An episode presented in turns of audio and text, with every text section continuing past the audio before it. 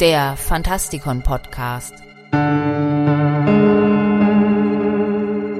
Fantastisch, schauerlich, kriminell.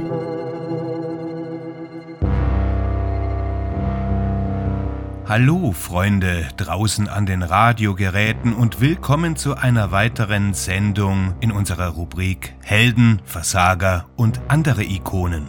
Heute geht es um Merlin, die Blaupause aller Zauberer.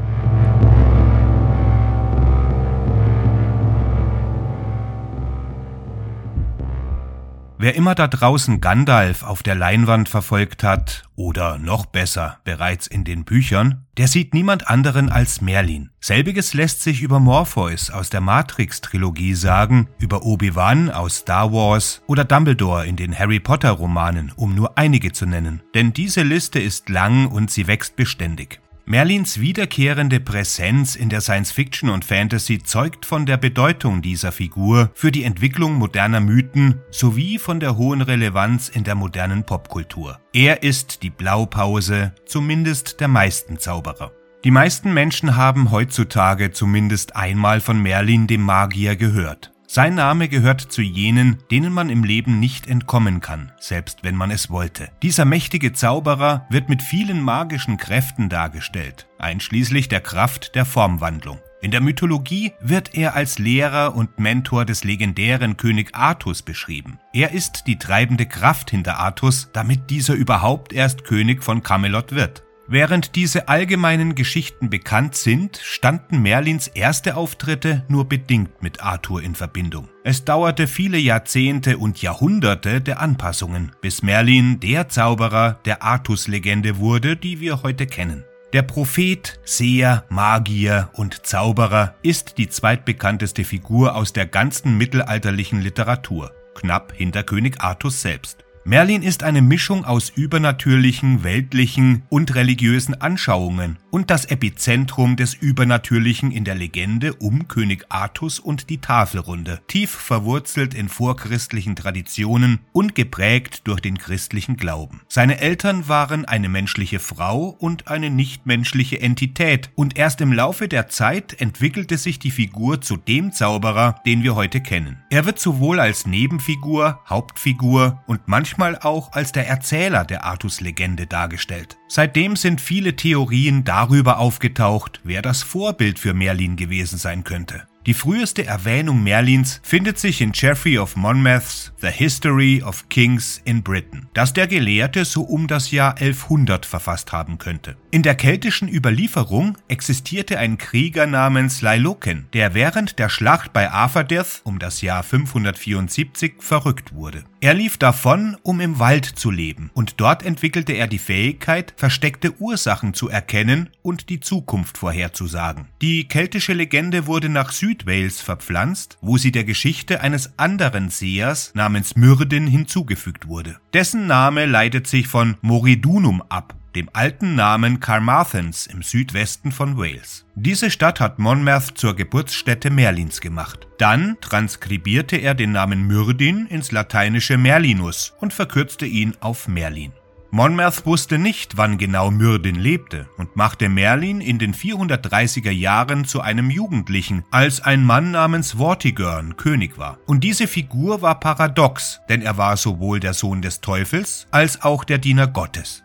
In der Historia Brittonum wollte der britische König Vortigern einen Turm errichten. Aber jedes Mal, wenn er es versuchte, brach er vor der Fertigstellung zusammen. Ihm wurde gesagt, dass er, um dies zu verhindern, zuerst den Boden unter dem Turm mit dem Blut eines Kindes besprühen müsste, das ohne Vater geboren wurde. Ambrosius soll ohne Vater geboren worden sein, also wurde er zu Vortigern gebracht. Ambrosius erklärte Vortigern, dass der Turm nicht auf dem Fundament getragen werden könnte, da darunter zwei kämpfende Drachen lebten, die die Sachsen und die Briten repräsentierten.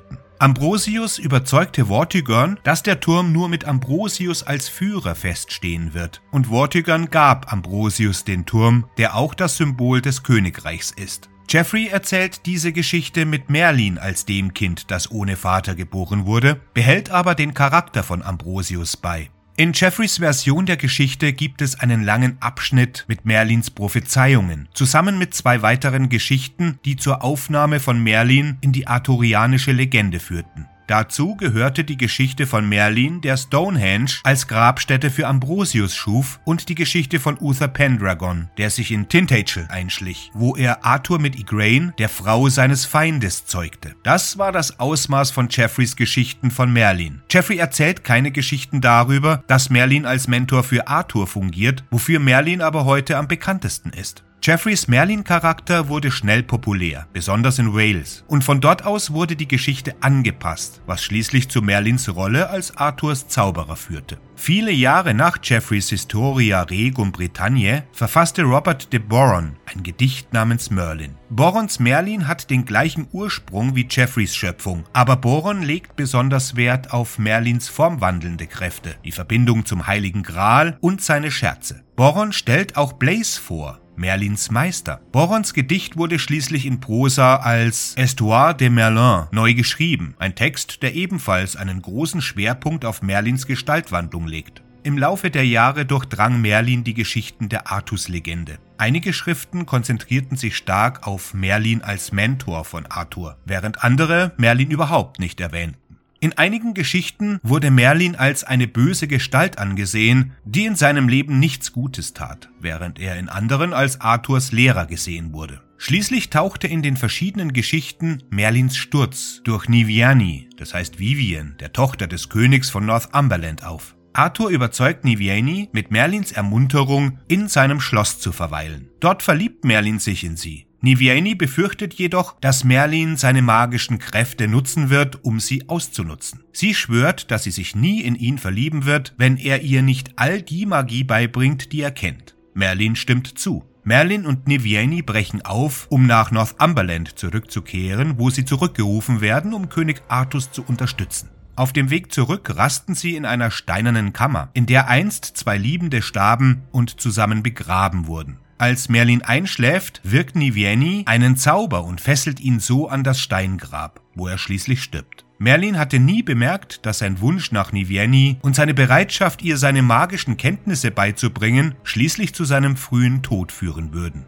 Von den Anfängen der Figur bis zu den Schriften von Jeffrey erschien der Zauberer in vielen nachfolgenden Geschichten, Historien und Gedichten. Heute ist Merlin am bekanntesten dafür, dass er der Zauberer ist, der den jungen Arthur unterrichtete und lehrte, bevor er zum König von Camelot wurde. Es war Merlins Rat, der Arthur zum König machte. Während diese Legende bis heute andauert, ist es interessant, wie viele Variationen von Merlin es eigentlich gibt. Dieser kraftvolle und vielseitige Charakter erregte vor Jahrhunderten die Aufmerksamkeit vieler Menschen und spielt bis heute eine herausragende Rolle im modernen Erzählen von Geschichten.